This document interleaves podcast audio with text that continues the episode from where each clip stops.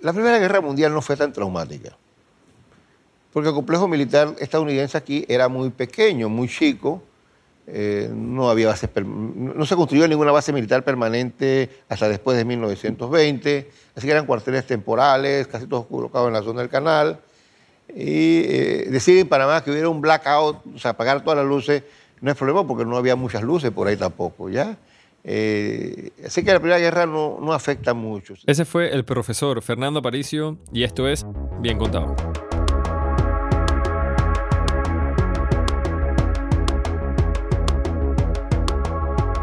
Así como mencionó el profesor Aparicio, la Primera Guerra Mundial no tuvo real trascendencia para Panamá, más allá de que teníamos el canal recién inaugurado y funcionaba como un punto estratégico para Estados Unidos.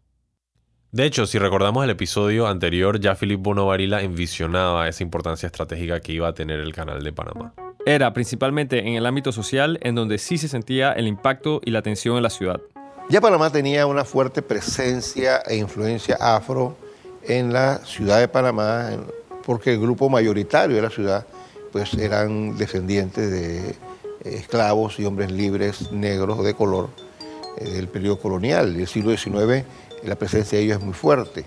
Claro, la llegada del afrodescendiente entre el canal francés y el canal norteamericano implica otro negro. Y viene la diferencia entre los dos grupos porque uno habla español, otro inglés, uno es católico, otro es eh, anglicano o bautista. Eh, y comienza a ver como una presencia allí que demora mucho, demora quizás unos 20 o 30 años en ser insertada y asimilada adecuadamente. Generalmente eh, la élite lo ve con temor eh, y desprecio. La gente de los barrios populares lo vea como competencia del mercado laboral. Ha sido un periodo difícil. Además que inicialmente muchos viven en la zona del canal, no en la ciudad de Panamá. Así que se reconoce su presencia, pero no como, inserta todavía. Yo creo que el, tema de la mezcla de ambos grupos y la presencia frontillana como un elemento este, ya sentado en la ciudad con todas las problemáticas que eso implica, buscaríamos la que al 40, 50, 60 y 60 porque ya, eh, ya no viven en la zona del canal, lo han expulsado de la zona del canal de al 50. Pero definitivamente el periodo ese del 4 al 14, la ciudad se vuelve muy cosmopolita, ya lo era, pero se amplía esa perspectiva de una forma enorme. También Marix Salazo nos comparte unas citas de un periódico de la época. Por ejemplo, de enorme desgracia ocurrida a la gente de la calidad, se puede considerarlo el almuerzo dado ayer al general don Nicador Ayo en su casa de las Sabanas. Todos allí eran fulos, fulísimos, salvando uno que otro frijol muy natural allí, ya que se trataba de comer y beber. Ahí en esa cita tú te das cuenta que claramente, a pesar de que hay momentos de unión política y espacios que promueven eh, eh, la participación eh, de algunos afrodescendientes panameños educados y, que tienen un papel político muy importante y que son reconocidos, también están esas tensiones, ¿no? O sea, las dos cosas coexisten, son parte de eso y hay otro aún mejor. Desde temprano en la República se aprecia esa división y distancia entre algunas clases sociales. Julio de 1913, ¿no? Y dice, nosotros, pobres mortales, seguiremos viviendo de nuestras humildades, como ellos viven de sus grandezas, porque de todo debe haber en la viña del Señor.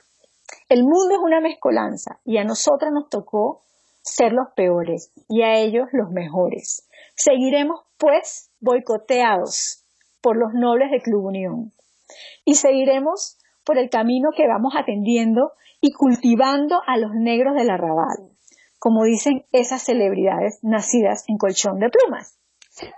Ven el, ven el tono de este, de, este escrito, ¿no? Claramente uno no puede decir que no había intenciones. Cuando tú lees esas cosas, es, es el periódico La Prensa de 1913. Y bueno, para seguir hablando de lo que estaba pasando en nuestro país en esa época, solamente podemos hablar de Belisario Porras, quien fue una de las figuras importantes en el progreso post-inauguración del canal. Porras fue un, caudillo liberal que había luchado en la guerra de los mil días, eh, si bien al lado de, generales eh, colombianos como Emiliano Herrera, etcétera, etcétera, eh, y Benjamín Herrera, el contexto en que se desarrolla Porra es inicio de la República. Este es el profesor Celestino Arauz. Cuando, la- cuando se inició un proceso de modernización imprescindible y necesario, porque nosotros nacimos a, a la vida independiente con todo por hacer. Acabábamos de salir de una guerra de los mil días, tres años de guerra, donde todo prácticamente colapsó, no solamente la economía, las actividades culturales, sino hasta la educación. Todos los colegios que había aquí cerraron y las escuelas durante ese lapso. La educación, que entonces se llamaba instrucción pública, estaba en pañales. No había carreteras propiamente tal en el país.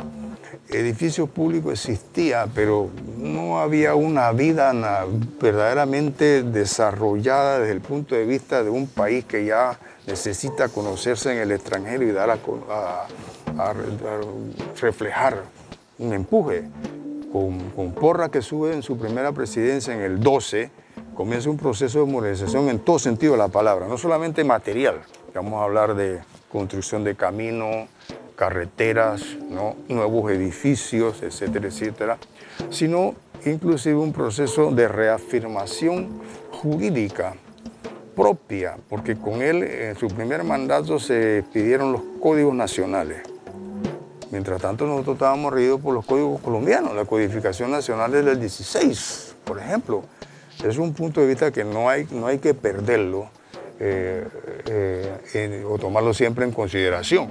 El otro punto es que Porra también era un- estaba imbuido del espíritu de la época. Tuvo que gobernar bajo la presión y la presencia de Estados Unidos, como todos. E- eso pero sí hay que reconocer que en sus tres mandatos, 12 al 16, 18 al 20 como primer designado encargado del Poder Ejecutivo, y del 20 al 24 hizo obras importantes. Por ejemplo, para no lejos, los archivos nacionales. Eso que está, ese, que está en la- ese edificio que está en la Avenida Perú. Eh, el, el tema de la Plaza de Francia, el tema del Hospital Santo Tomás, la lucha contra una enfermedad terrible que era la anemia tropical, se llamaba uncinariasis. Y aunque no suene como un problema tan grande, sí que lo era, ya que para esa época, para 1912, cuando sube al poder, el 70% de la población sufría de dicha anemia. Tuvo que hacer una campaña sistemática para que la gente del interior usara calzado, cutarro, lo que fuese para protegerse de ese parásito intestinal. Y poner multa a los que no querían usar excusado. Cosas así. Eh, porque era una lucha. La modernidad no solamente es cuestión material, es cuestión también espiritual. Debido a la gran deuda pública con la que recibió el país, Belisario Porras no le quedó más que ir a pedirle un préstamo a William Nelson Cromwell, que había sido uno de los gestores de la independencia panameña en Estados Unidos. Con este empuje inicia una agresiva campaña de reforma pública que afectaría de forma definitiva cómo se veía la ciudad. Sí, es el caso de la Exposición Universal, que implica la construcción de seis nuevos edificios, en lo cual sería el barrio La Exposición, construido sobre un hato y de ahí el nombre moderno El Atillo. Ah, es por eso que se llama así. Estos edificios serían el Asilo Bolívar, la Escuela Normal de Señoritas, el Museo Nacional, la Secretaría de Relaciones Exteriores y las embajadas de Cuba y de España. Y no olvidemos la creación del registro público, el registro civil y los archivos nacionales, también ubicados en el barrio de la Exposición. Dicha exposición universal tenía como propósito conmemorar los 400 años del descubrimiento del Mar del Sur en 1513, pero bueno, cuando hay una guerra es normal que te retrases tres años. Y nos quedamos aquí con los edificios amarrados para la fiesta y de afuera no vino nadie. Ahora, nos fue mal, pero a los gringos les fue peor, porque hicieron una feria más grande en San Francisco y no les fue leve tampoco. Así que ese fue, diría que fue el efecto, ¿no? La gente sabe que hay guerra, están enterados, pero no es algo que lo sientas en la vida cotidiana. Aunque no haya venido nadie, la construcción de estos edificios tuvo un impacto urbanista en la ciudad porque Para hacerla se, expandió la ciudad en esa dirección. La ciudad se, se continuó la serie- una serie de avenidas, la Avenida Ecuador, aquí nuevamente Darín Montañez. la Avenida Cuba, la Avenida Justo Arosemena, la Avenida Perú, son, eh, siguen la traza expandida en ese momento para, y que como todas las exhibiciones universales se hizo, para, se hizo basada en edificios eh, temáticos. O un edificio de agricultura, un edificio de industria, un edificio de artes. Y algunos de esos todavía quedan. Hay mucho material fotográfico y es rarísimo ver la exposición de hoy con edificios que como la, exhibición, no sé, de, eh, de, San Francisco. Esto es San Francisco, California, en 1915. del 15 son edificios una versión como en esteroides de estas casas bellavistinas. Son eh, casas neocoloniales, con domos, con cúpulas, con mucha ornamentación, que se diseñaron y se construyeron para ser perecederos y de hecho se demolieron la gran mayoría, pero su influencia en la ciudad de Panamá se mantuvo y todavía se mantiene eh, vigente. Todo ese barrio de la exposición y de Bellavista, que es el barrio siguiente, se modificaron para ser eh, primero residenciales o institucionales. Y la mayoría de los edificios que se hicieron originalmente eran directamente inspirados por esos edificios de la exposición que se hicieron en su momento. Algo que no se menciona mucho es la utilidad que Belisario le da a los profesionales gringos que están en Panamá en esa época. O sea, con los, nuevos barrios, él utiliza, eh, acuérdate que estamos hablando de las primeras décadas estamos hablando de, del 1910 hasta el 24. Esta es la profesora Ana Elena Porras. En Panamá el analfabetismo se, calcula que estaba como en el 90%. Entonces, muchos de los enemigos de Belisario le echaban en, cara de que él contrataba a muchos americanos para estas obras. Pero ¿qué pasaba? Pero los pagaba el Estado panameño, que los mejores ingenieros se encontraban en Panamá porque estaban haciendo el canal. Entonces justamente él los contrata y los médicos también, porque están aquí acabando con la fiebre amarilla, entonces los, también los contrata para hacer las investigaciones de Panamá, le dedica el Gorgas, memoria al doctor Gorgas. Muchos de los, de los ingenieros justamente son los que van a hacer los acueductos que no había en Panamá, ¿no? para los nuevos barrios y todo, le dota de todas estas este, bonanzas, pues porque él sí era modernizador en ese sentido de esa época, que creen en el progreso en términos de, eh, de modernidad. Las reformas en el ámbito de educación por parte de Porras eran muy severas. Por ejemplo, la instrucción pública.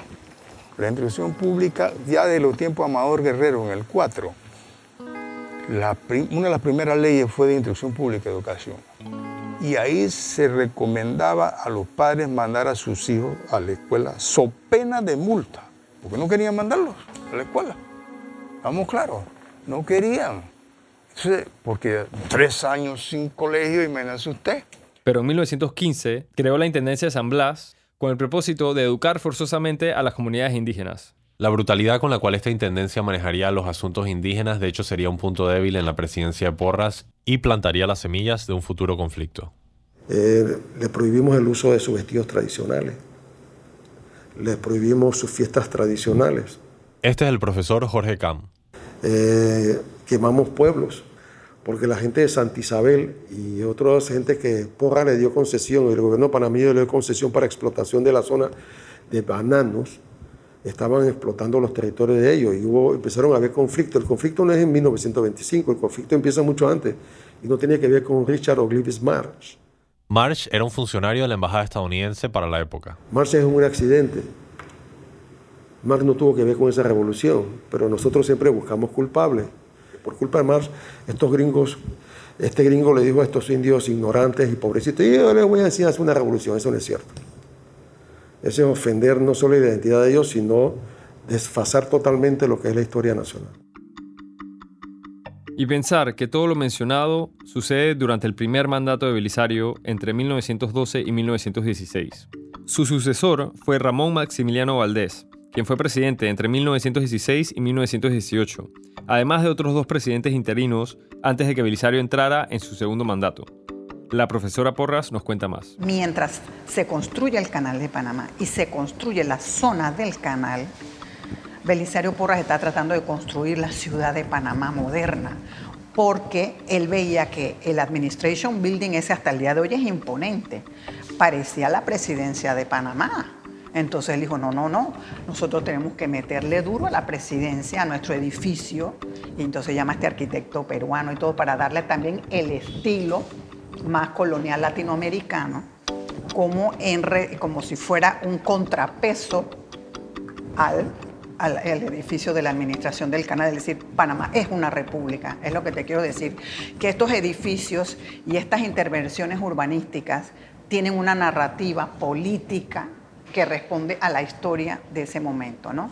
En una nueva colonización que se está dando, entonces es como una resistencia de decir la República de Panamá existe, porque no solamente entonces es la, intervención de la, de la, presidencia, sino también, si te das cuenta, en la avenida Balboa, el Parque Urracá, este, la, la, misma Plaza de Francia, están también como contando la historia de no solamente del origen de Panamá, como diciendo, nosotros, Panamá existe mucho antes que el canal.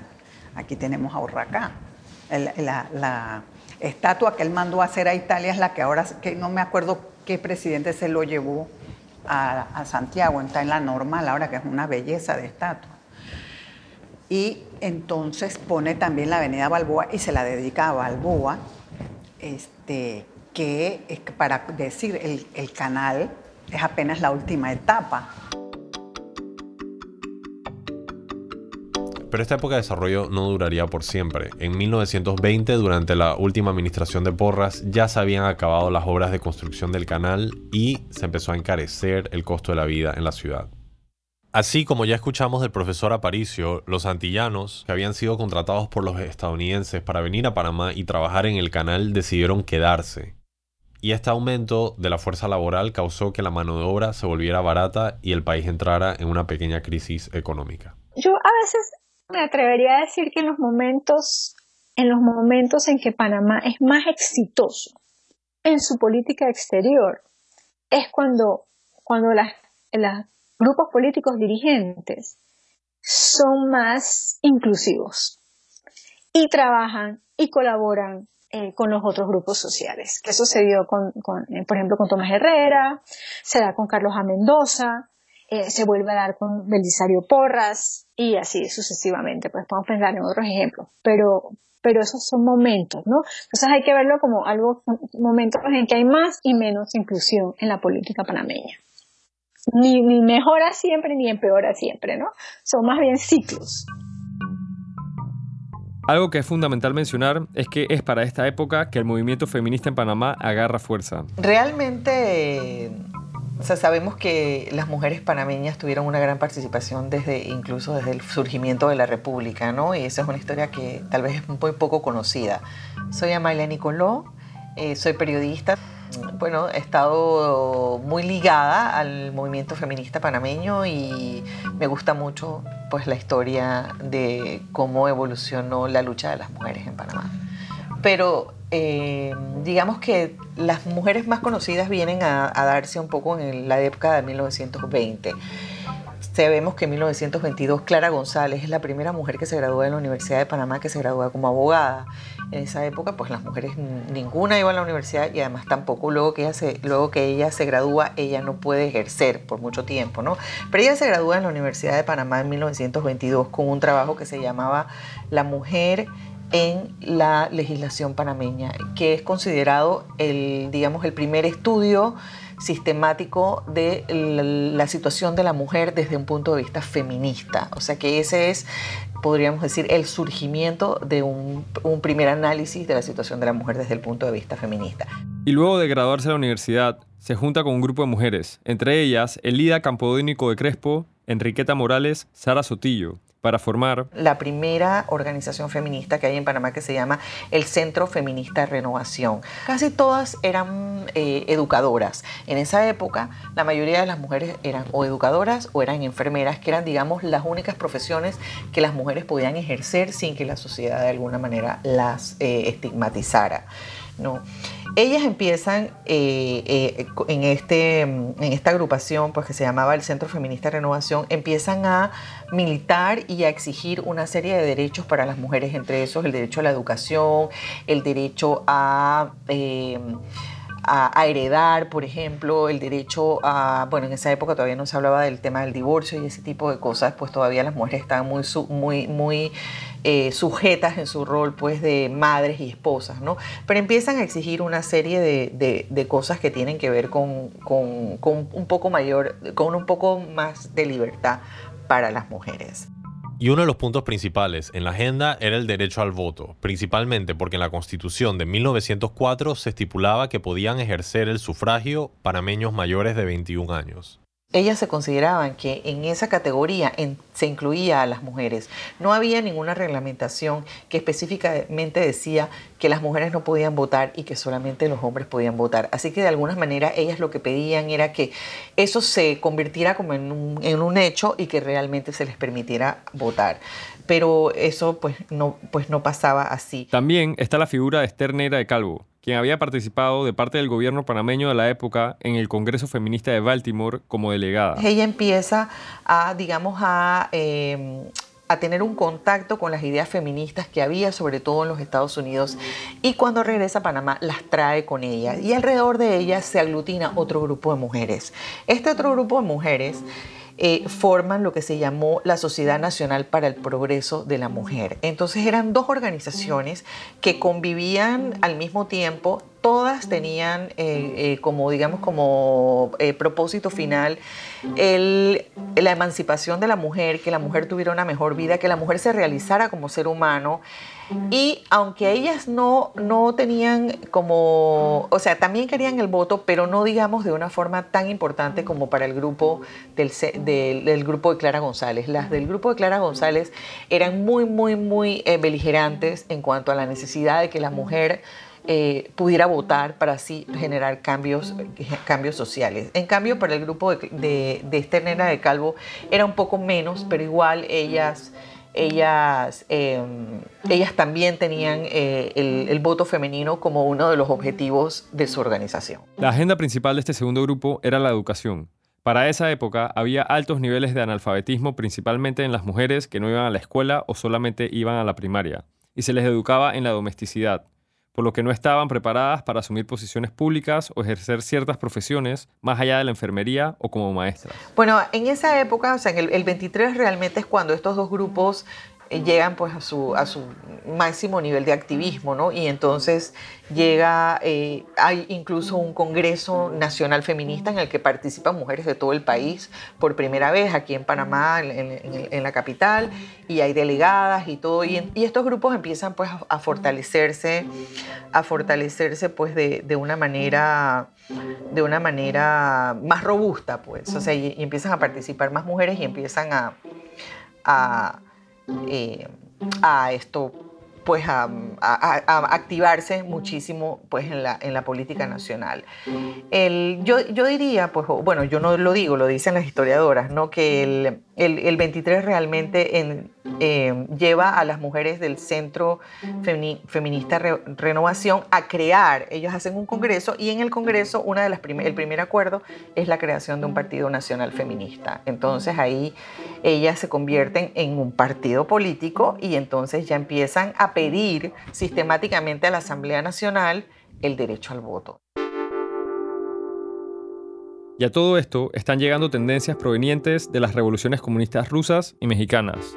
Los adherentes a estas revoluciones denunciaban las influencias estadounidenses en Panamá, y es por eso que en 1918, 1921 y 1924 se vio el nacimiento de los primeros sindicatos nacionalistas panameños. Y fue en 1923 que se fundó el Movimiento de Acción Comunal, un grupo de nacionalistas jóvenes de clase media cuyo lema era patriotismo, acción, equidad y disciplina, y se oponían a Porras y sus influencias extranjeras los, movimientos de reivindicación social empezaron antes, ¿no? Como ya dijimos, la gente que pelea por la abolición de la esclavitud, la gente que pelea por el sufragio universal, la gente que pelea por la inclusión en la política. Sin embargo, en los años 20 y 30 sobre todo, 30 y 40, algo va a cambiar. Y es que primero van a haber nuevas ideologías a nivel mundial, ¿no? Como el fascismo, eh, van a haber nuevas ideologías como el racismo científico, se van, van a dar leyes de exclusión, eh, de, migración prohibida en Estados Unidos y también en Panamá, Entonces, eh, vamos a estar en otro panorama mundial en términos de raza. ¿Y qué es lo que va a suceder en Panamá? En Panamá va a suceder que por un lado hay un trauma, que es el trauma de la zona del canal en medio de Panamá, y ese, ese dominio norteamericano, en un momento en que Estados Unidos además es profundamente racista, ¿no? En su propia población, en su propio país y por supuesto aquí también.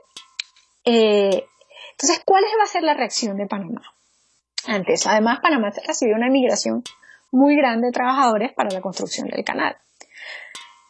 Eh, se va a crear un nacionalismo xenofóbico. Es lo que va a suceder en ese momento, ¿no? Que va a decir Panamá para los panameños, va a decir eh, cuenten balboas, hable en español. Pero eso no está dirigido solamente a los norteamericanos eh, de la zona del canal, sino a toda esa enorme población afroantillana de habla inglesa y a menudo bilingüe, que no era norteamericana, porque las leyes norteamericanas no, no les permitían ser norteamericanos, eran panameños de nacimiento, por la constitución panameña. Y también contra los inmigrantes chinos, que son muchísimos menos en, términos de números numéricos, pero que los dos van a compartir que no van a ser considerados parte de la identidad panameña, ¿no? La identidad panameña se va a construir como hispana, solamente hispana. Y en el medio de todo esto es durante la última administración de Porras que en 1921 sucedió un conflicto nacionalista entre Panamá y Costa Rica, conocido como la Guerra de Coto. Brevemente, este conflicto tiene sus raíces en la independencia panameña en 1903 y la falta de definición de fronteras efectivas entre Costa Rica y Panamá. Costa Rica buscaría expandir su territorio, reclamando el sitio de Coto mientras los panameños lo consideraron una ofensa a su espíritu nacional.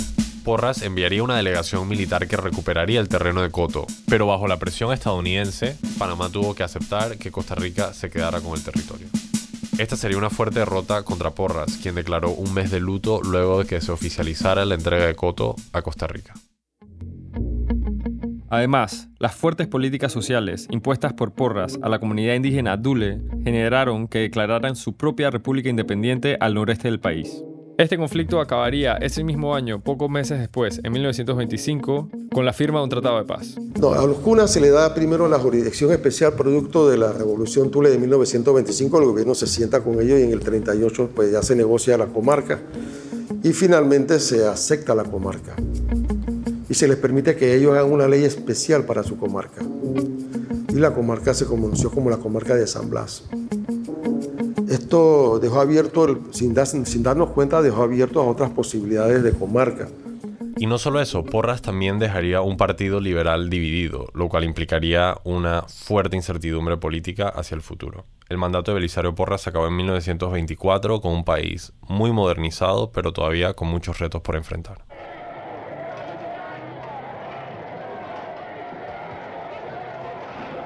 En la segunda mitad de la década de los 20 y luego del mandato de Belisario Porras, la administración del país quedó en manos del Partido Liberal, el cual fracasó en enfrentar una huelga del movimiento de inquilinos, los cuales reclamaban alquileres más bajos y mejores condiciones económicas. La construcción de la casa de inquilinato es casi una negociación que hay entre el gobierno de Panamá y el gobierno norteamericano de expulsar a partir de 1914 a trabajadores de la zona del Canadá ciudad de Panamá. Eso le da oportunidad a la gente de Panamá de construir estas casas de inclinato para obtener una fuente de recursos, pues está quejando de que el negocio de la zona pues no me está quedando nada. El problema es que a los pocos años las casas ya se estaban deteriorando y el impacto económico del canal cae. O sea, el canal se inaugura el 14 porque había que hacerlo. El Tratado del Canal marcó un periodo de 10 años. El canal, el canal de Panamá marcó un periodo de 10 años para construirlo 1904, 1914, se inaugura el 14. Y era transitable, sí, pero por barcos pequeños. Ellos siguen trabajando como 3, 4 años, ampliando el caudal del canal, corrigiendo el tema de Cerro Culebra, que se cae cada rato. Así que llegamos hasta el 20, hay gente trabajando en el canal, la economía se mueve. Pero más que el 20 ya la obra se termina, el 21 se termina, y ahora sí, viene la caída económica y el Estado panameño necesita dinero. ¿Y qué hace? Subir los impuestos, se suben los impuestos sobre los bienes inmuebles y los dueños de bienes inmuebles suben los alquileres y la gente protesta porque me suben los alquileres, pero la casa no está mejor, tan peor.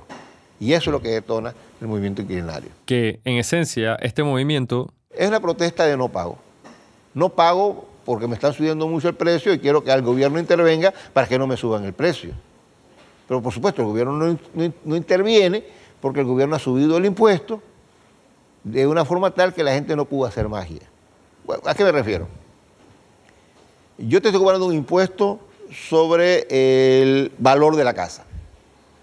¿Usted qué tú haces? Tú pones que tu casa vale dos reales tiene un valor bajo. El gobierno lo cambió, ahora voy a cobrarte sobre la utilidad de la casa, sobre cuánto genera la casa.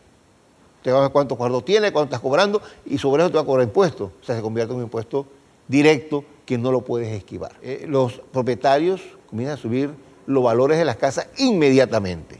Entonces le decía, pero si estamos en octubre y el impuesto es para el próximo año, subime el impuesto a partir de enero, que es lo que tú vas a tener que pagar impuestos, porque tengo que comenzar a pagarlo desde ahora. O sea, hubo resistencia por la cantidad del impuesto, por el momento y el manejo político muy malo del tema. Eso fue lo que despertó un enojo, eh, que también la forma que se manejó el problema pues sirvió para escalarlo aún más. El descontento con el Partido Liberal llevó a que en 1931 los hermanos Armodio y Arnulfo Arias Madrid depusieran en un golpe de Estado al entonces presidente Florencio Armodio Arosemena.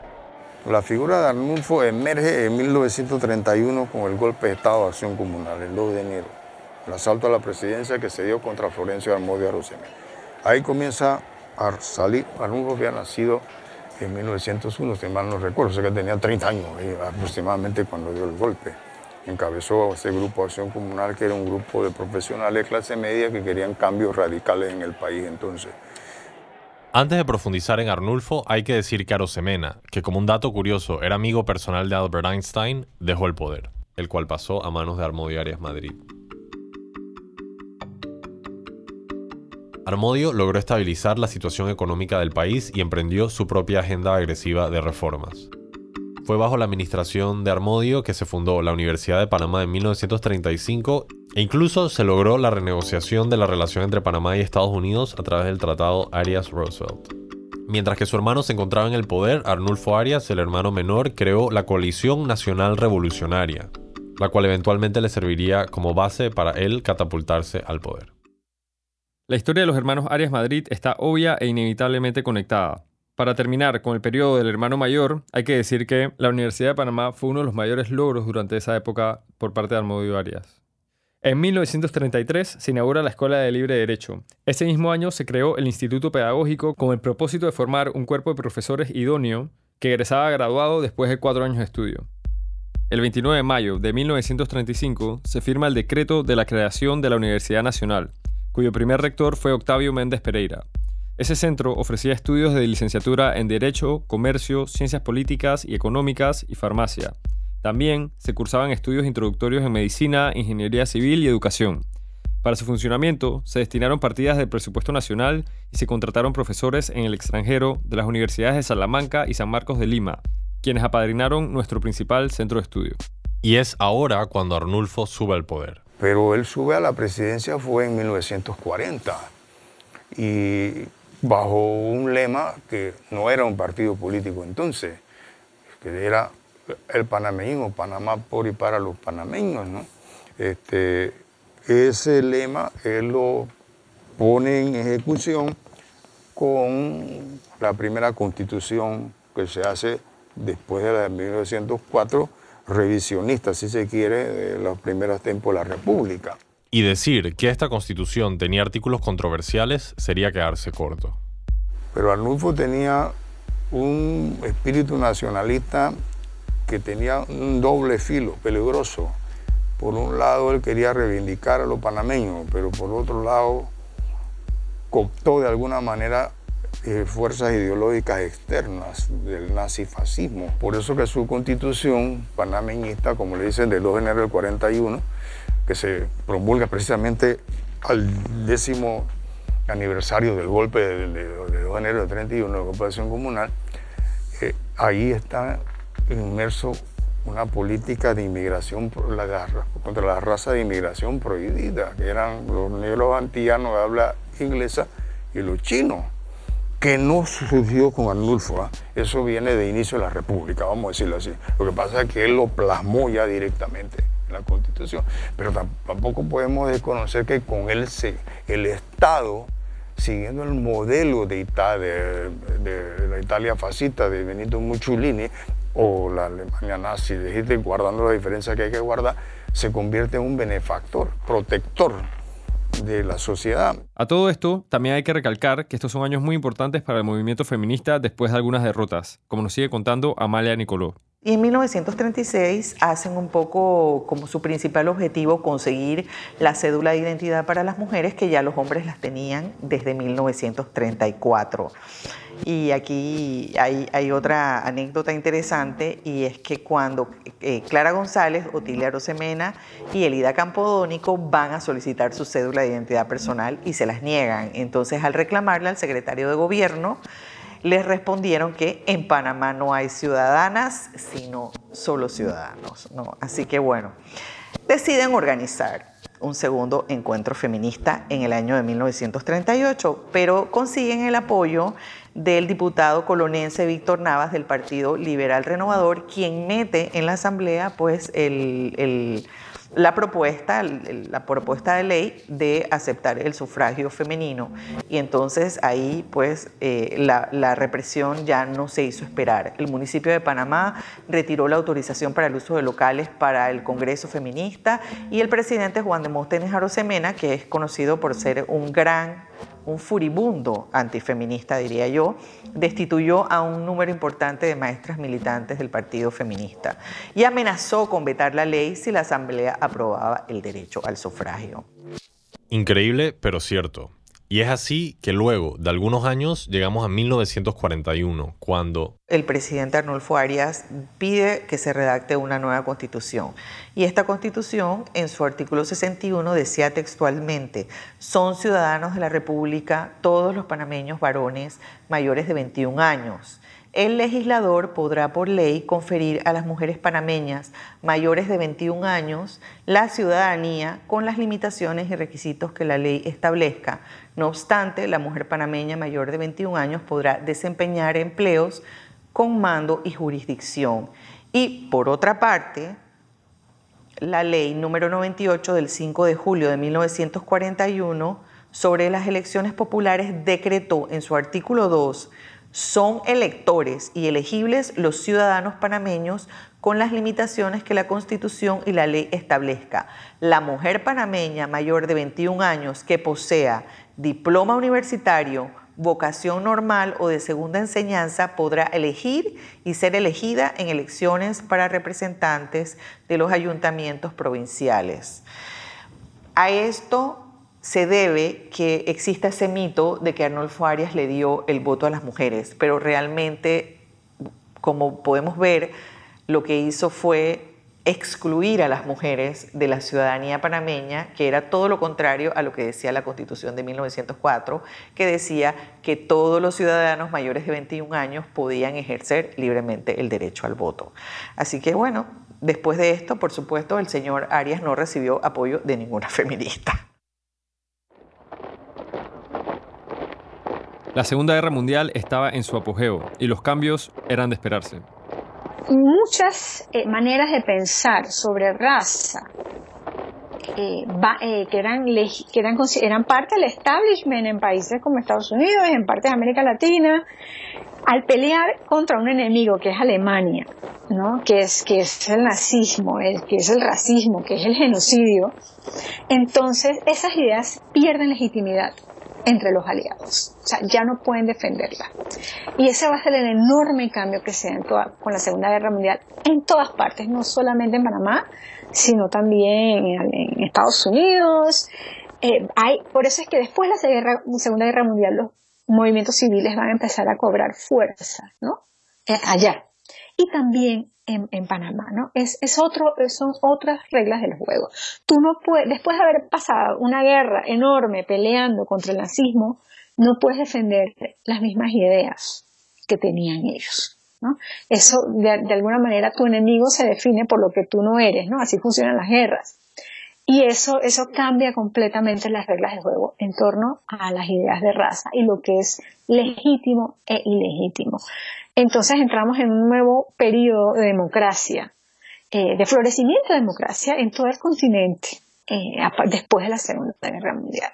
El primer mandato de Arnulfo Arias duraría tan solo un año, como nos explica el profesor Arauz. ¿Qué creó el Seguro Social? La caja de Seguro Social, no el hospital.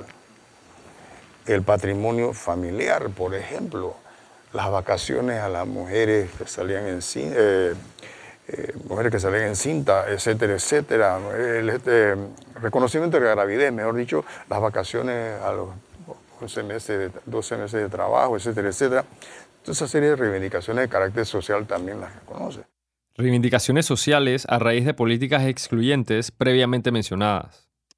Lo que pasa es que Arnulfo tenía un carácter muy fuerte, se enfrentó con los Estados Unidos por el asunto que quería sitio de defensa del gobierno de Franklin Roosevelt y él se opuso resistencia de alguna manera porque Estados Unidos quería sitio de defensa por 100 años lo bajó a 75, 50, no fue decía por 6, que es el periodo que él amplió, para un plebiscito. ¿no? Entonces, eso le costó la presidencia el 9 de octubre del 41. En diciembre de 1944, el presidente Ricardo de la Guardia anuncia la convocatoria para la constituyente.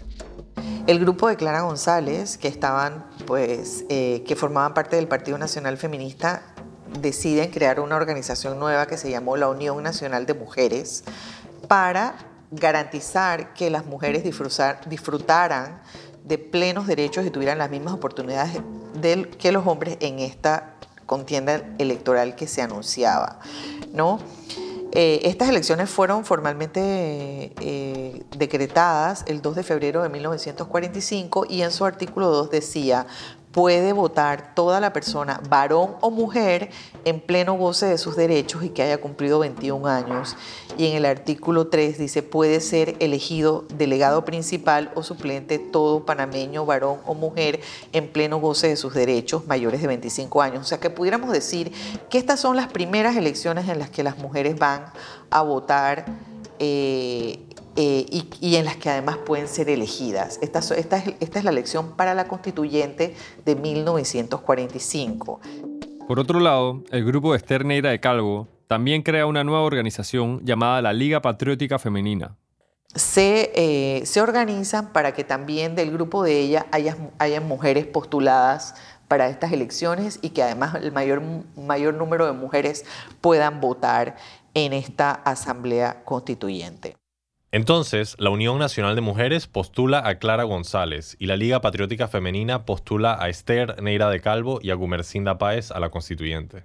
Muchas mujeres fueron postuladas también por los partidos políticos del momento como suplentes. Ningún, ningún partido que existía en ese momento postuló mujeres a, a puestos principales, pero sí postuló mujeres a puestos de suplente. Las elecciones se dan el 6 de mayo de 1945 y resultan electas dos mujeres de un total de 51 diputados. Y estas fueron Esther Neira, de Calvo como diputada nacional y Gumercinda Páez como diputada por la provincia de Panamá. Eh, fue así como pues tenemos las dos primeras diputadas de la República de Panamá pues en la Asamblea Constituyente. Para cerrar este episodio, tenemos a unos personajes panameños muy interesantes de la época. Podemos mencionar a Luis Russell, oriundo de Bocas del Toro. Fue un pianista que empezó en 1917 acompañando películas mudas y tocando en un casino en Colón. Posteriormente tuvo éxito en las décadas de los 20, 30 y 40 en la ciudad de Nueva York e incluso fue colega de Louis Armstrong. También está Wilfred Matusiel Berry Goning, mejor conocido como Lord Cobra, quien inicia su carrera en los 40, pero se hace realmente popular en la década de los 50. Fue uno de los más importantes calypsonians no solo en Panamá, sino en todo el Caribe, porque se destacó como trovador y compositor. En esta primera mitad de siglo, Panamá ve el surgimiento de grandes artistas plásticos, entre ellos Juan Manuel Cedeño, pintor, restaurador, dibujante y muralista, quien fue estudiante de Roberto Luis y también uno de los retratistas más importantes de la obra plástica panameña. Algunos años más adelante tenemos al aclamado pintor Alfredo Sinclair, quien se convierte en el padre del abstractismo panameño y quien funda la Escuela de Bellas Artes de la Universidad de Panamá. También, en esa misma época, Carlos Arboleda, escultor y pintor, funda la Escuela de Escultura de Panamá. Arboleda es el autor de múltiples monumentos alrededor de todo el país, entre ellos el más famoso, la cabeza de Einstein en el cangrejo, la cual fue creada en 1968. Y por supuesto, también está el magnífico pintor y escultor multifacético Guillermo Trujillo, quien fue mentorado por Roberto Lewis y junto a este y Alfredo Sinclair forman parte de la trilogía de maestros del arte panameño. Fundador del famoso taller de cerámica llamado Las Guavas y del taller de grabados Los Algarrobos, ambos en la Universidad de Panamá. Y no podemos omitir también a Alfonso Teófilo Brown, conocido como Panama Al Brown, quien hizo historia al convertirse en el primer boxeador hispano en ser campeón del mundo en 1929. Brown es ampliamente considerado como uno de los mejores pesos gallo en la historia. Cabe destacar que si desean conocer más sobre este personaje, pueden ver el documental Panama Al Brown, Cuando el puño se abre, dirigido por Carlos Aguilar, el cual estrenó en el Festival Internacional de Cine de Panamá en 2018. Y para finalizar, tenemos a Lloyd Lavish, deportista olímpico panameño, ganador de dos medallas de bronce en los Juegos Olímpicos de Londres de 1948 en las categorías de 100 y 200 metros lisos. Estas fueron las dos primeras medallas olímpicas para Panamá. Bien Contado es un proyecto de Luis Guillén y Alfonso Grimaldo, ganador del Fondo Panamá 500 del municipio de Panamá y el Programa de las Naciones Unidas para el Desarrollo. La grabación, edición, diseño de sonido y musicalización estuvo a cargo de Vicente Ríos y Dominic Moreno en Piso 3 Studios. Tema musical por Némula y el diseño gráfico por Jorge Escalona. Agradecimientos especiales a todos los entrevistados que participaron y a Diego y Gisela Porras por creer en el proyecto. Por último, no olviden visitar nuestro sitio web biencontado.com donde tenemos referencias y material extra a su disposición.